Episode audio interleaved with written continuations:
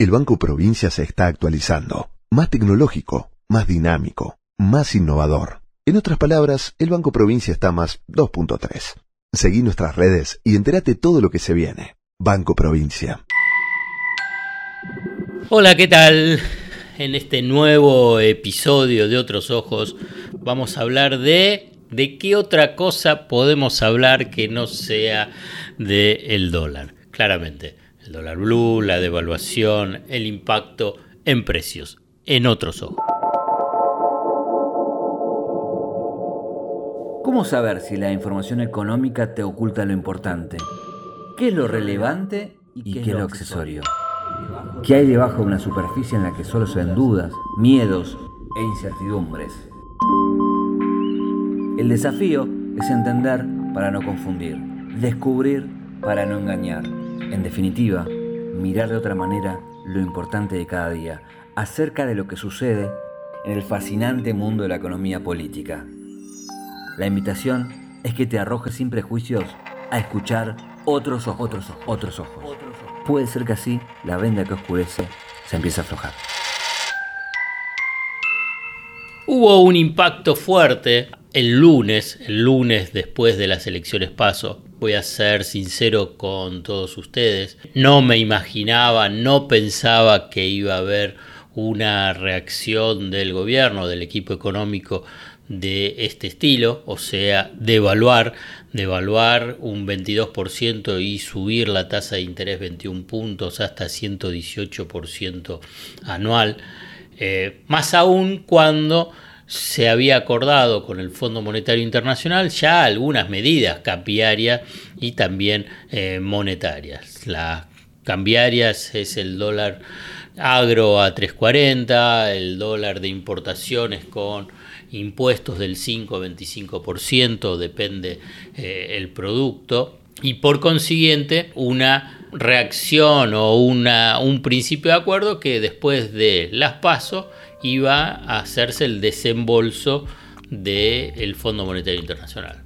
Ahora bien, dado esta devaluación y esta suba de la tasa de interés, que son las medidas clásicas tradicionales del Fondo Monetario Internacional para cualquier país en cualquier momento, no importa la situación relativa que se encuentre esa economía, piden para hacer un acuerdo, para dar algún tipo de financiamiento, en este caso una refinanciación, la devaluación y suba de la tasa de interés. Por consiguiente, la deducción básica es que esto ya había sido previamente pautado con el Fondo Monetario Internacional y esperando para después de las pasos, para que este impacto de devaluación y sube la tasa de interés en los precios no sea antes de las elecciones. Dicho esto, cualquier tipo de devaluación, vamos a analizarlas ahora, cualquier tipo de devaluación brusca, brusca quiero decir cuando supera el 10% o supera lo que es un ritmo tradicional de ajuste del tipo de cambio. Aquí más o menos estaba acompañando la inflación pasada, el 7, el 8 o el 6% mensual con ajustes diarios. Bueno, cualquier ajuste cambiario que rompa esos, el esquema tradicional es una devaluación brusca. Uno puede decir muy brusca, mega devaluación, pero en última instancia es una devaluación brusca. Y esta lo fue, 22%. Digo que una devaluación per se, per se, vamos a decirlo en términos muy llanos, no es ni buena ni mala.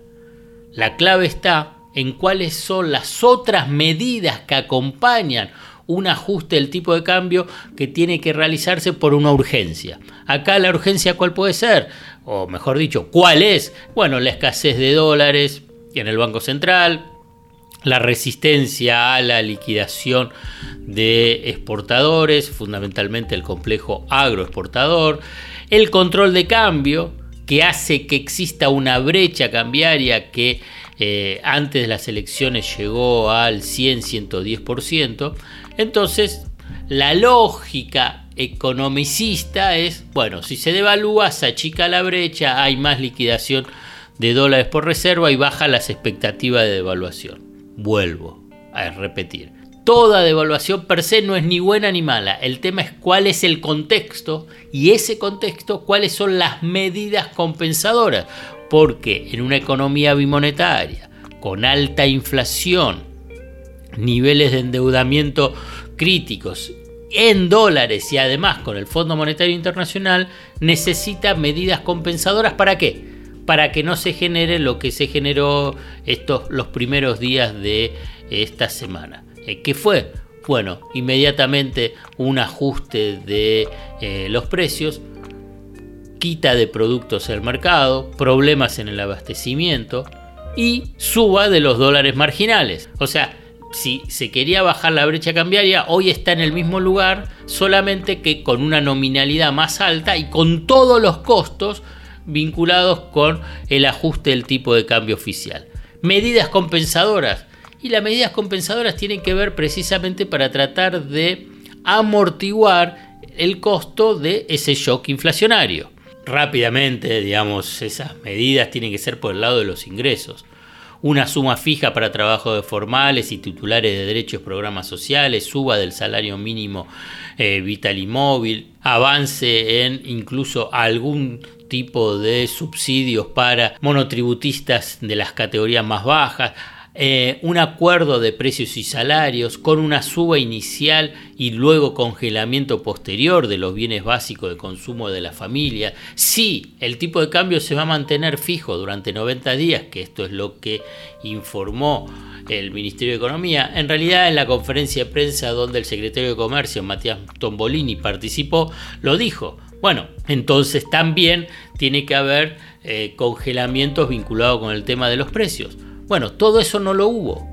Y, entonces las medidas compensadoras que van a empezar a aparecer, por ejemplo, el acuerdo de precios justos con aumentos del 5% comprometidos, vamos a ver si después eh, lo cumplen, incluso también puede haber acuerdos vinculados con la carne, es siempre correr detrás, correr detrás de los acontecimientos, correr detrás del impacto de la devaluación.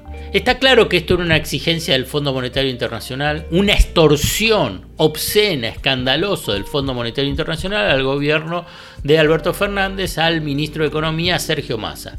Si no da la devaluación, si no sube la tasa de interés, no viene el desembolso de 7.500 millones de dólares y por consiguiente el descalabro económico sería aún mayor.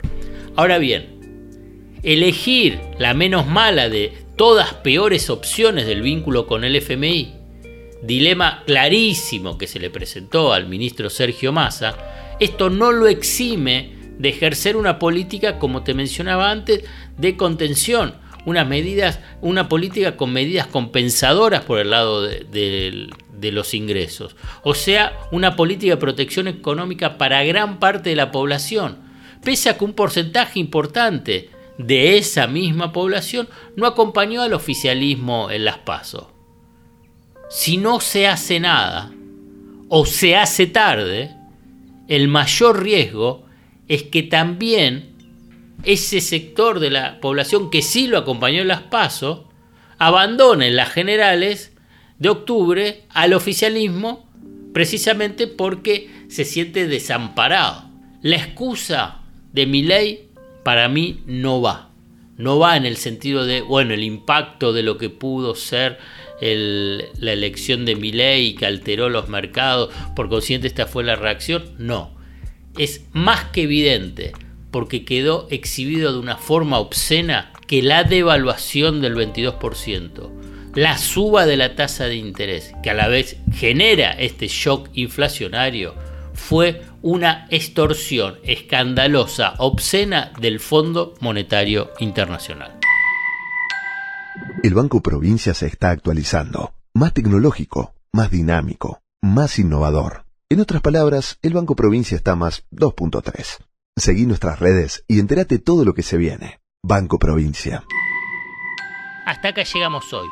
Otros ojos te propone escuchar algo diferente para entender algo diferente del torbellino de noticias diarias que nos atraviesa en el mundo de la economía política. Hasta el próximo episodio.